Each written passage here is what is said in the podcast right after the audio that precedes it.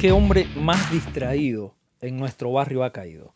Se levanta con gran prisa y al ponerse la camisa mete el brazo en las que son perneras del pantalón. Qué hombre más distraído en nuestro barrio ha caído. Este, este fragmento es parte de una vieja poesía rusa que aprendí fragmentos de ella desde niño y hasta hoy no la puedo olvidar porque describía precisamente a, este hombre, a este personaje que, que, quiere viajar, que prepara su viaje y que, y que piensa que está, que está avanzando, que va hacia adelante, pero le sucede esto. Según la poesía, dice que metió en todos los rincones, baúles, maletas, cajones y se sentó soñoliento en el más cómodo asiento. Y repetía la poesía insistente, qué hombre más distraído en nuestro barrio ha caído. Sucede que, sucede que se queda dormido y en un momento de su supuesto viaje abre los ojos y pregunta, eh, ¿dónde estoy? Y alguien le contesta desde lejos, bueno, estamos en Leningrado. Eh, él sigue durmiendo en lo que llama su viaje y vuelve a despertar y pregunta, repite la pregunta, ¿dónde estamos? Y alguien le contesta, bueno, seguimos en Leningrado. él sigue, él sigue en su viaje de ensueño, tranquilo y relajado. Y cuando despierta vuelve a preguntar dónde estamos y, la voz le contesta otra vez en Leningrado. Bueno, la, poesía termina diciendo que, el personaje había subido al, vagón desenganchado. O sea, el vagón que nunca se movió, el vagón que siempre estuvo en la misma estación de Leningrado. Y recordando esa, esa vieja poesía rusa, Em, pensaba en, en cuán a menudo nos suceden cosas como estas, ¿eh? que pensamos que viajamos, que pensamos que avanzamos, pero no, no, nos movemos de Leningrado. Preparamos el viaje, acomodamos las maletas, nos subimos, nos acomodamos y asumimos que estamos avanzando. Y hay una voz que repite una y otra vez cuando, cuando preguntamos en, qué lugar estoy, en qué punto de mi vida me encuentro y nos vuelven a decir, bueno, seguimos en Leningrado, ¿eh? seguimos en Leningrado, creo que te subiste al vagón equivocado, creo que, que al lugar al que te subiste no es el correcto porque bueno, no estás avanzando, eh, aunque asumes que lo haces. Somos muchos, somos muchos los que corremos el riesgo de, de distraernos, de distraernos, de, de dejarnos envolver por, por, tanto que hay a nuestro alrededor para, para, quitarnos de foco, para sacarnos del punto al que queremos llegar, para, para, para, subirnos al vagón equivocado. Hay un monólogo de, de, Facundo Cabral, mi favorito. Todo lo que dijo Facundo en general fue fantástico. Eh, pero hay uno de sus monólogos más famosos que precisamente se llama No estás deprimido, estás distraído. Estás distraído de la vida que te puebla, estás distraído de lo que tienes alrededor, estás distraído de lo importante, porque hay una eh, cantidad eh, tremenda, demasiado grande de distracciones y distractores a nuestro alrededor que insisten en, quitarnos del foco, que insisten en, robar nuestra atención y cuando toman nuestra atención, entonces corremos el riesgo de vendernos y, de quedarnos allí, de quedarnos en lugares que no nos queremos quedar. Em, y de sufrirlo, de sufrirlo. ¿Cuántas veces, cuántas veces has estado participando de una conversación de la que no te interesa? Y te sumas porque la conversación habla de la marca de la cartera o habla de, defectos ajenos que a ti no te importa ventilar, pero es lo que están hablando, eh, es al vagón al que te subiste y te quedas allí en esa conversación y en un momento te preguntas, pero ¿qué tengo yo que ver con esta gente? ¿Qué tengo yo que ver con esta conversación?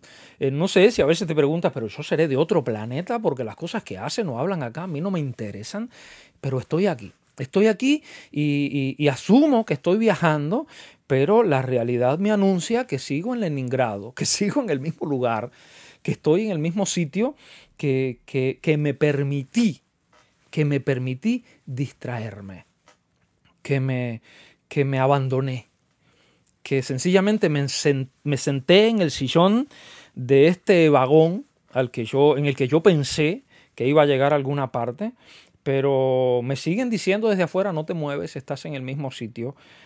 Pero la comodidad nos atrapa. La comodidad nos atrapa y somos presa de algún tipo de extraña comodidad que, a, la que, de la que nos dejamos abrazar y sencillamente, y sencillamente no, no nos movemos. Eh, pero es necesario parar, parar y, pensar.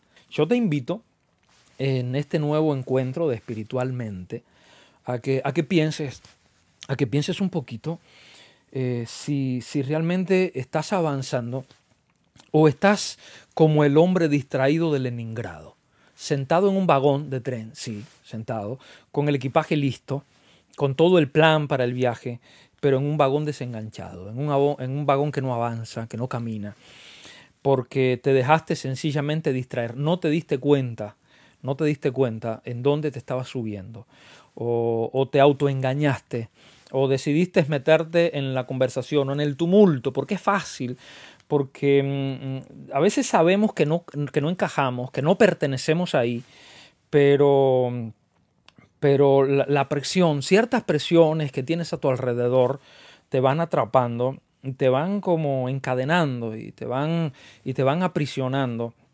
Bueno, son los distractores y nos convertimos entonces en personas distraídas, en viajeros que no viajamos, en personas del mismo, del mismo lugar. Hubo alguien eh, quien admiro mucho, que, ha sido quizás aquella persona que más he estudiado desde niño y de quien más he escuchado, Jesús, el Jesús de la Biblia. El Jesús de la Biblia, ese que, que vino a este mundo y se enfrascó en un viaje, eh, quería llegar a un propósito, quería redimir, quería salvar. Ese era su plan, ese era su proyecto. Su historia mm, cuenta que cuando él decide poner en práctica su viaje, se va al desierto y en el desierto estaba em, enfocándose en su misión, en una misión que era sumamente importante para él porque nos involucraba a todos nosotros. Pero allí estaba el distractor y los distractores. Llega su enemigo y llega su enemigo para, invitarlo a que se suba a otro vagón, al vagón que, que, aparentemente era más cómodo para el viaje, pero no era otra cosa que el vagón desenganchado, en ese que aparenta moverse pero no se mueve. Y le hizo un ofrecimiento raro después que Jesús está allí muy concentrado, tan concentrado que había puesto de lado inclusive sus deseos de comer para, para, no perder de vista su misión y para reforzarse allí mismo un propósito y conectarse con su Padre. Y, y el enemigo que se le acerca le dice, mira, no sufras más, dile a estas piedras que se te conviertan en pan. Así que él lo quiere distraer con pan, con pan y espectáculo, porque lo segundo que le ofrece es, eh, mira, yo te voy a, dar todo. No tienes que morir en una cruz para ser rey. Si yo te puedo dar ese reino aquí y ahora. Los caminos cortos, ¿verdad? Los caminos cortos de los vagones que no avanzan. Porque a veces pensamos que, lo fácil, que lo fácil es, es lo que necesitamos. Llegar rápido, acortar caminos porque lo necesitamos ahora. Em, los caminos cortos a veces son peligrosos porque, porque mm, nos llevan a meternos en vagones equivocados, en vagones que no avanzan.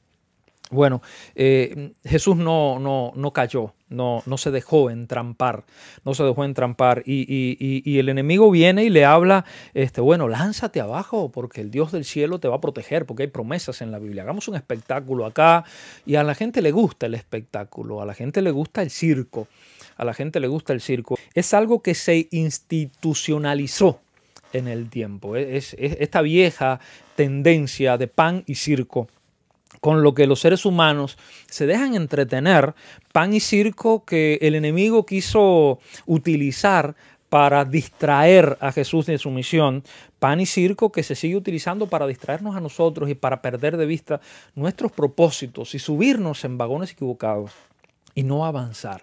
Por eso hoy te invito nuevamente, detente y piensa, detente y piensa dónde estás y mira a tu alrededor y haz la pregunta, ¿dónde estoy? Y si te siguen repitiendo la misma respuesta, y el lugar en el que estás no es el lugar en el al que ibas, entonces es necesario bajarte del vagón y buscar el, tren correcto, el tren que se mueve, el tren que va al lugar de destino al que tú quieres llegar, al que tú quieres llegar. Em, pero es necesario que tengas la valentía para hacerlo, que hagas las preguntas correctas y que aceptes la respuesta y no sencillamente volver a dormir y dejarnos llevar por la distracción. No más pan y circo, familia. No más pan y circo pan que, resuelve la necesidad básica y circo que entretiene. Esta frase pan y circo viene de una vieja historia romana. En el 64, ustedes recuerdan, en días de Nerón, en el Imperio Romano, ocurrió el, incendio de Roma, el nefasto incendio de Roma, donde eh, gran parte de la ciudad fue arrasada. Esto desmoralizó a la nación, el imperio, una, comenzó una crisis em, de la que Roma le costaba, le costaba salir.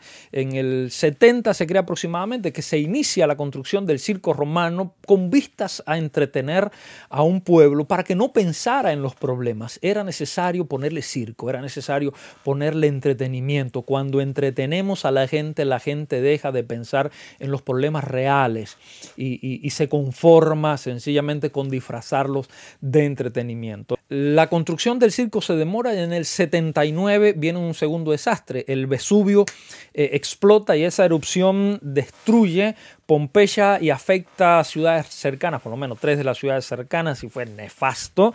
Ahora sí, Roma se viene abajo y en el 80 el emperador Tito está inaugurando el circo romano en la inauguración decretan una fiesta de 100 días. 100 días de fiesta en medio de un caos político, económico, financiero, un desastre.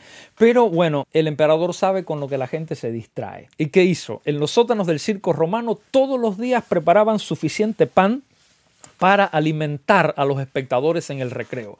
Así que durante 100 días se sentaban a ver eh, morir supuestos enemigos de Roma que podrían ser desde gladiadores o las fieras que los devoraban. Entre ellos se contaban cristianos y otras personas, bueno, que la historia no recoge en su totalidad, pero cientos, miles de personas comenzaron a morir en el circo romano para entretener a la gente que tenía un montón de problemas, pero con pan y circo durante 100 días se calmaron se dice que después de esto el emperador pudo gobernar sin eh, mayores contratiempos. Gente distraída, gente entretenida. Ojo, ojo con lo que nos distrae. Ojo con lo que nos entretiene, ojo con lo que nos aparta de nuestro propósito. Es muy probable que muchos de nosotros estemos en el vagón desenganchado de la vida, que estemos en el sitio equivocado, cómodos, distraídos, entretenidos con pan y circo, pero sin movernos, en el mismo lugar. Y cuando preguntamos hacia afuera, ¿dónde estamos? Alguien te va a decir, mira, seguís en Leningrado hace 5 años, 10 años, 20 años, no tienes 20 ni 30 años de experiencia, solamente has repetido todos los años la misma experiencia, la misma experiencia porque sigues en el mismo lugar. Así que bueno, te invito a que te pienses, a que escuches la respuesta de lo que tienes a tu alrededor y si tienes que cambiar de vagón, bueno, pues cambia porque aunque el vagón no se mueve, la vida continúa, el tiempo pasa y se nos puede terminar al doblar de la esquina. No te dejes engañar con pan y vino que entretiene, que nubla y que nos hace perder de vista los objetivos. Eh, el enemigo trató de hacerlo hasta con el mismo Jesucristo, pero él fue más inteligente que eso y no se subió en el vagón equivocado. Te invito a que tú tampoco lo hagas. Esto es espiritualmente. Gracias por acompañarme y te espero en un próximo episodio la próxima semana. Te invito a que me sigas en las redes como García Corpas, en Instagram, YouTube y bueno, este es nuestro podcast oficial. Nos vemos